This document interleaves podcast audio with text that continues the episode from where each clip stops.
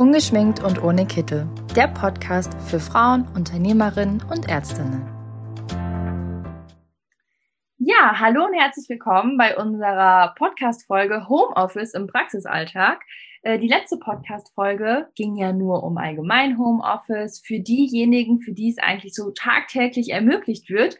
Jetzt hatte ich natürlich schon immer die Frage im Kopf, ich arbeite ja beim Zahnärztinnen und beim Ärztinnen-Netzwerk, wie ist das denn so in der Praxis? Und da habe ich mir heute direkt die liebe Bettina Plum, eine Expertin von uns, mit an Bord geholt. Und die durchlöcher ich heute mal so ein bisschen. Hallo Bettina. Ja, hallo, vielen Dank äh, für die Einladung. Ähm, ich sitze gerade im Homeoffice. Sehr gerne und ich auch. Ja, für uns beide ja äh, mittlerweile das tägliche Leben. Wir haben es beide relativ einfach, würde ich jetzt mal sagen. Wir sind sowieso äh, im Büro tätig. Wir können unseren Laptop mitnehmen. Aber so in der Praxis ist das ja nicht möglich. Man kann ja nicht zum Patienten sagen, so, wir gehen jetzt mal zu mir nach Hause, ich behandle dich jetzt mal da. Also selbst wenn, wäre das, glaube ich, nicht der richtige Weg, mit einem Patienten zu reden.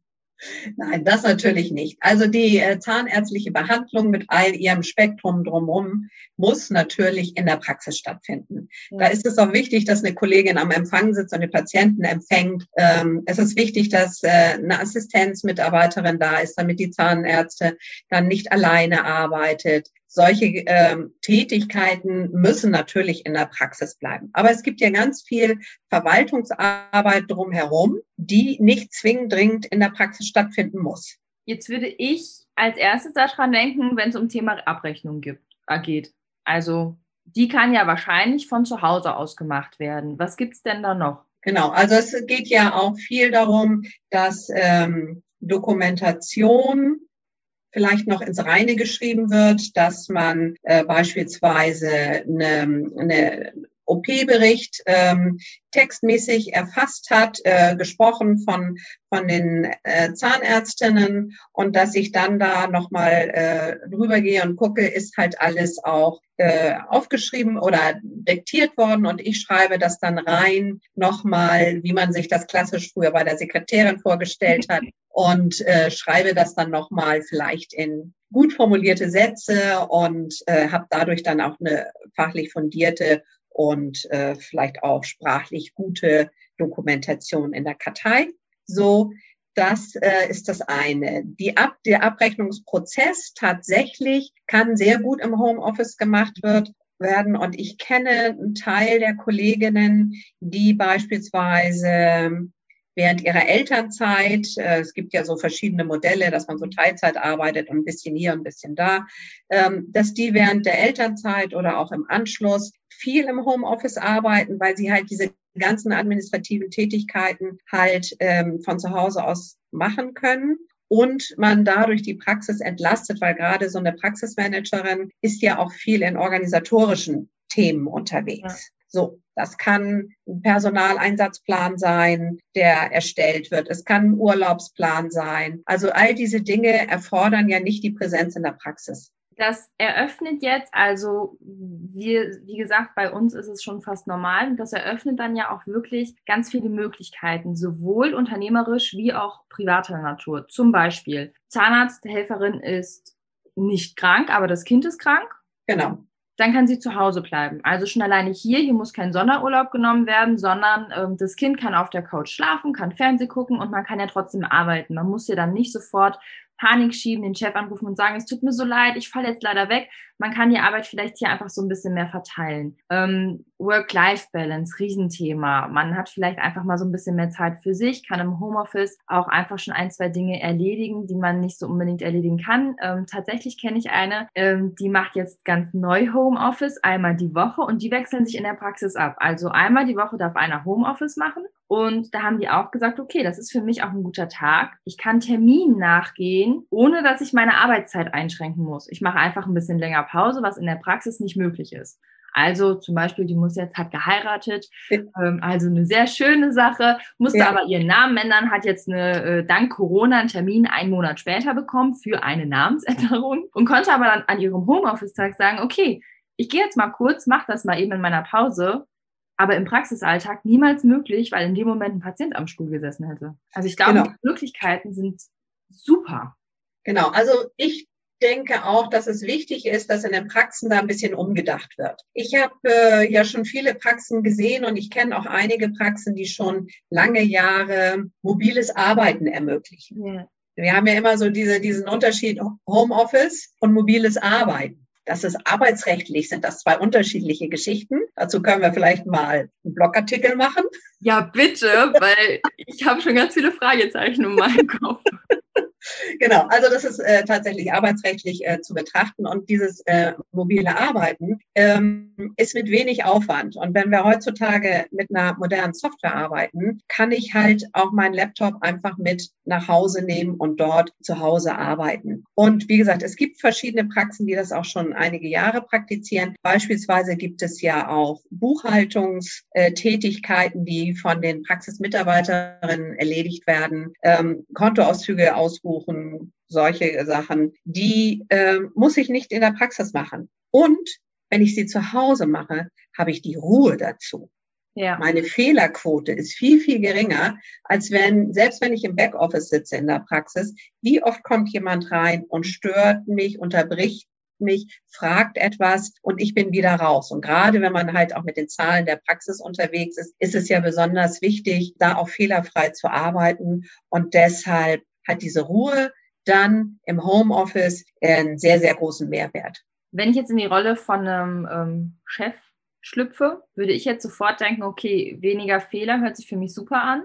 Ich mag das, wenn meine Fehlerquote runtergeht. Aber ich hätte direkt noch eine Frage und zwar zum Thema Sicherheit und zum Thema, wie kann ich das anstellen? Also ich würde jetzt mal so salopp denken, nicht jede Praxis hat einen Laptop mit an Bord. Und mit der Sicherheit ist das ja auch immer so eine Frage. Es geht ja auch um wirklich datenschutzrechtliche Problematiken, die dann wahrscheinlich auftauchen werden, oder nicht? Ja, genau. Also es ist ja so, dass wenn ich als Praxis mit Karteikarten arbeite, darf ich die natürlich nicht aus der Praxis rausnehmen. Weil, wenn mir jetzt was passiert, und diese Karteikarten sich irgendwo über einen Boden ergießen würden, könnten halt fremde Menschen Daten lesen, die sie nichts angehen, die sie nicht wissen dürfen. Allerdings haben wir ja heute in der digitalen Zeit natürlich auch die Möglichkeit, ähm, wirklich sicher mit ähm, der Praxissoftware über ein äh, Laptop oder über einen Rechner, über eine äh, Verbindung halt mit den Daten der Praxis zu arbeiten. Mhm. Was wichtig ist dabei wieder, dass diese Daten auch nicht einsehbar für Dritte sind. Ja. Also ich sollte jetzt nicht im Wohnzimmer beim Kaffeekränzchen mit meiner Praxissoftware ähm, arbeiten und meine Kollegen oder meine Freundinnen aus der Nachbarschaft äh, schauen darauf und sagen, ach, die Frau Meier, die kenne ich auch, die kriegt neue Zähne. Super. Nein, das natürlich nicht. Also Datenschutz ist da immer ganz, ganz wichtig, dass wir das auch wirklich einhalten. Das hört sich jetzt für mich immer noch so ein bisschen alles nach Zukunftsmusik an. Also du arbeitest ja auch bei Tima, das ist ja auch eine Praxissoftware und ähm, ich kenne euch ja auch, ich weiß auch, wie ihr arbeitet und ich sehe auch ganz oft, dass dann Bilder hochgeladen werden bei Instagram von äh, Kundinnen von euch, die eine Praxis führen und die dann einfach mit dem Handy auf dem Balkon sitzen und sagen, ich arbeite jetzt noch eine Stunde. Und ich finde diesen das ist noch, das ist mir noch zu wenig. Mir ist das noch zu wenig, dass die meisten wirklich noch mit Karteikarten arbeiten und viel weniger mit dem, was für uns gerade ein immenser Vorteil ist, dieses Homeoffice, dass wir mit unserem Leben momentan so ein bisschen mehr ähm, Freiheiten haben. Finde ich total schade, dass das noch so wenig ausgenutzt wird. Und ich freue mich jedes Mal, wenn ich so ein Bild sehe, wo ich denke, boah, sau cool, dass ihr auch Homeoffice machen könnt. Also für unsere Zahnärztinnen ist es natürlich mega, weil die haben ja auch immer diese Belastung, selbstständig, Familie, Kinder müssen betreut werden, von A nach B kutschiert werden. Und dann wollen sie ja natürlich auch noch zum Beispiel die Zahlen, Daten, Fakten ihrer Praxis im Blick behalten. Und bisher war es halt so, dass wenn sie ähm, noch sehr analog gearbeitet haben, musste das einfach in der Praxis passieren. So, und jetzt genießen die Zahnärztinnen natürlich auch diese Unabhängigkeit zu sagen, okay, ich kann jetzt nach der Praxis mich erst um meine Kinder kümmern. Wenn die nachher im Bett sind, dann setze ich mich nochmal schnell hin und schaue nochmal schnell in mein Controlling, schaue nochmal schnell in die Statistiken. Und da ist natürlich Thema einfach ähm, super, weil es auch diese Datensicherheit generiert, dadurch, dass es halt eine Verschlüsselungstechnologie gibt, die dahinter steckt, dass halt kein anderer von außen darauf zugreifen kann und unverschlüsselte Daten lesen kann ich finde das einfach, ich muss es gerade nochmal sagen, wenn das hier jemand hört, dann denken die sich auch, warum wiederholt die sich immer wieder? Aber ich finde, wir im Büro, wir brauchten schon ein, eine sehr, sehr lange Zeit, bis wir ins Homeoffice gehen konnten. Wir brauchten quasi erst die Pandemie, damit wir schon mal ins Homeoffice geschickt wurden. Wir merken, wie äh, angenehm, wie wichtig und wie wertvoll das einfach ist, unternehmerisch und privat. Und ich finde es ganz wichtig, dass man hier vielleicht einfach auch nochmal offener darüber redet, dass auch in einem Praxisalltag und in der Praxis, die eigentlich gerade so extrem gefordert werden, durch Doppelbelastung, vielleicht jetzt auch äh, durch Impfen. Es impfen ja nicht nur Hausärzte, es impfen ja auch noch, ähm, teilweise kenne ich auch ein paar Zahnärzte, die impfen, dass hier einfach auch gesagt werden kann, okay, wir können teilweise ins Homeoffice verlagern für die Angestellten, für die Chefs. Ich finde, das ist extremst wertvoll. Jetzt ist natürlich auch ganz klar, man braucht dafür eine Praxissoftware. Das verlangt Mut. Das ist jetzt ja. nicht leicht, oder? Also, natürlich.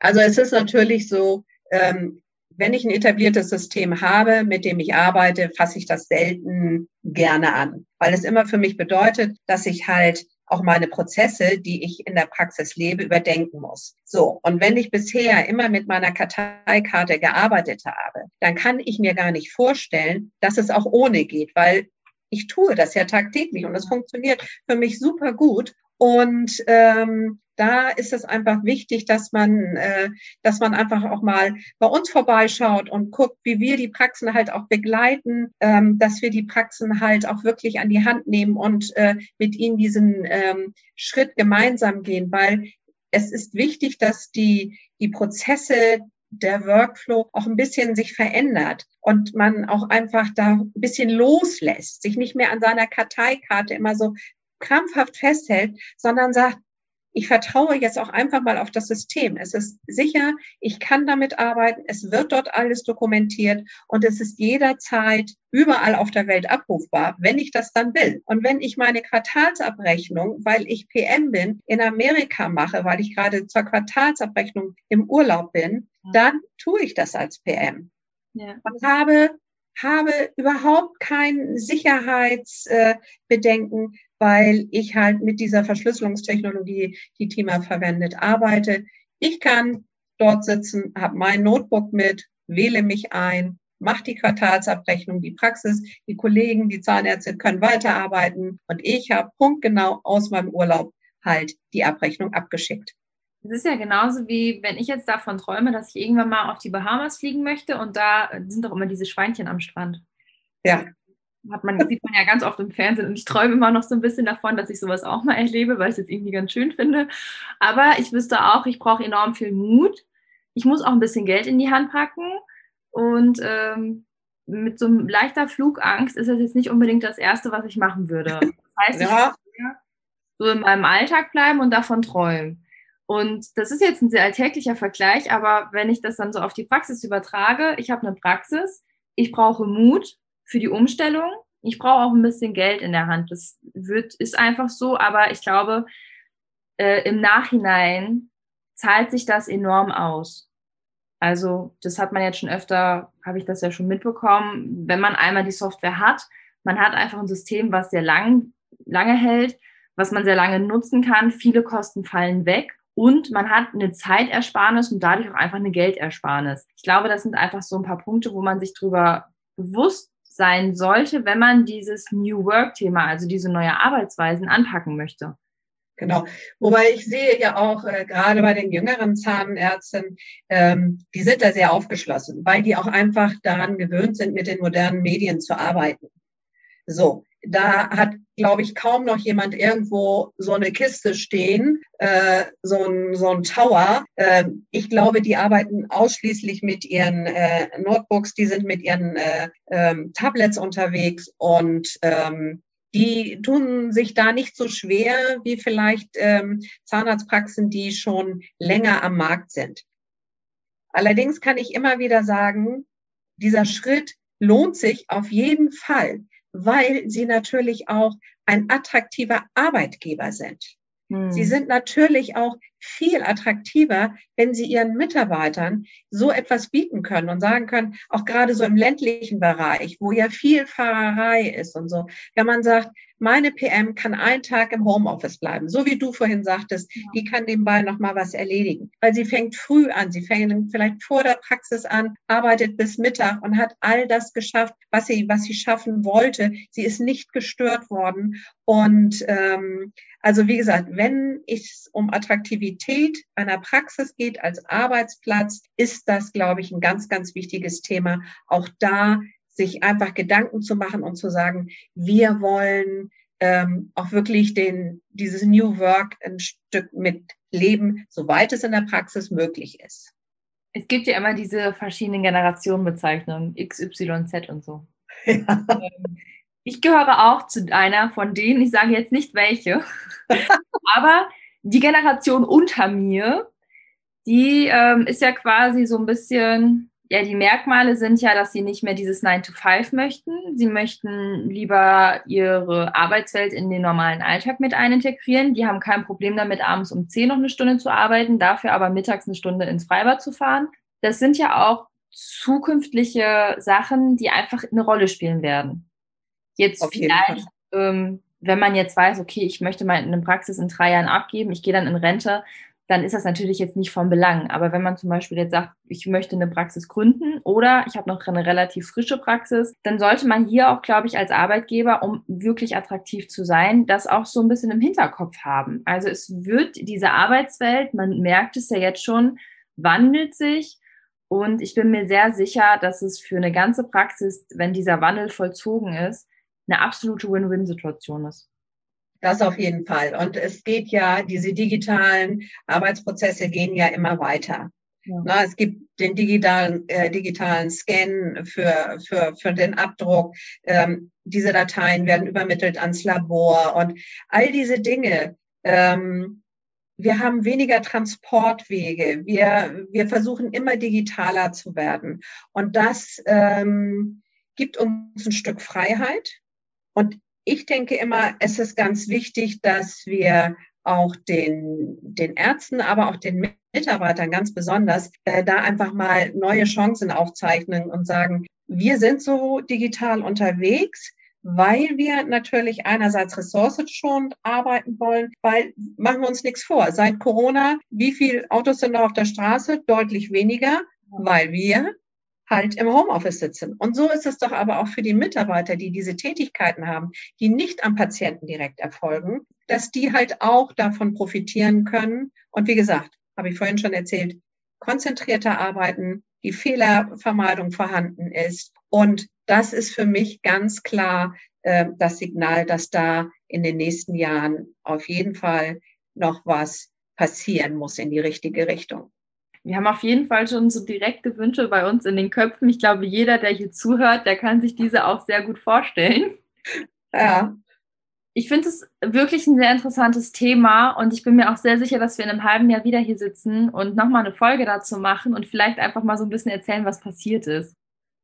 Mut, wir hatten das schon mal in einem Instagram Live Talk. Wir haben ja auch ähm, hier schon ab und zu Gespräche mit euch geführt. Mut ist ein sehr großes Thema und ich glaube auch, dass ähm, in Bezug auf Homeoffice sich da ähm, viele Praxisinhaber und Inhaberinnen noch so ein bisschen weiter hinaus äh, trauen können. Also, dass die vielleicht auch einfach mal die Chance eröffnen und einfach mal sagen, weißt du was, wir versuchen das jetzt mal mit dem Homeoffice. Das hatten wir, wir haben, wir haben ja immer so nette Vorgespräche vor den Podcasts und da haben wir natürlich auch schon ganz viel geredet und da haben wir ja auch schon gesagt, nicht jeder ist fürs Homeoffice gemacht. Also es gibt tatsächlich auch Leute, die im Homeoffice äh, ihre Arbeit vielleicht nicht so gut machen oder vielleicht auch einfach ähm, die das Zeitmanagement nicht so beherrschen. Aber ich glaube, das findet man sehr, sehr schnell heraus.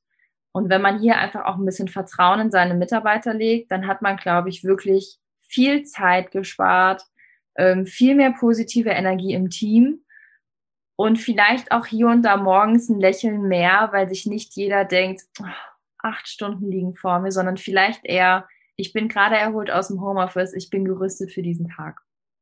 Genau, und freue mich heute auf meine Kolleginnen und Kollegen und genieße für meine konzentrationsreiche Arbeit auch die Ruhe im Homeoffice. Also, Sagen, hiermit können wir das Thema erstmal abschließen. Wir gucken mal, wie das so in der Zukunft ist. Ne? Wir haben ja jetzt sehr viel über die Zukunft geredet. Schauen wir uns doch mal an, was in dem nächsten halben Jahr, Jahr so passiert. Und wir machen bestimmt noch ganz viele Podcast-Folgen. Ich glaube, Themen haben wir beide auf jeden Fall genug. Das denke ich auch. Freue mich. Vielen Dank für die Zeit. Und äh, wenn es Fragen gibt über die gewohnten Kanäle, gerne. Immer direkt an Bettina Blum schicken. Man findet sie super schnell und ansonsten auch gerne direkt an Tima oder an uns. Sehr schön. Vielen Dank. Tschüss. Tschüss.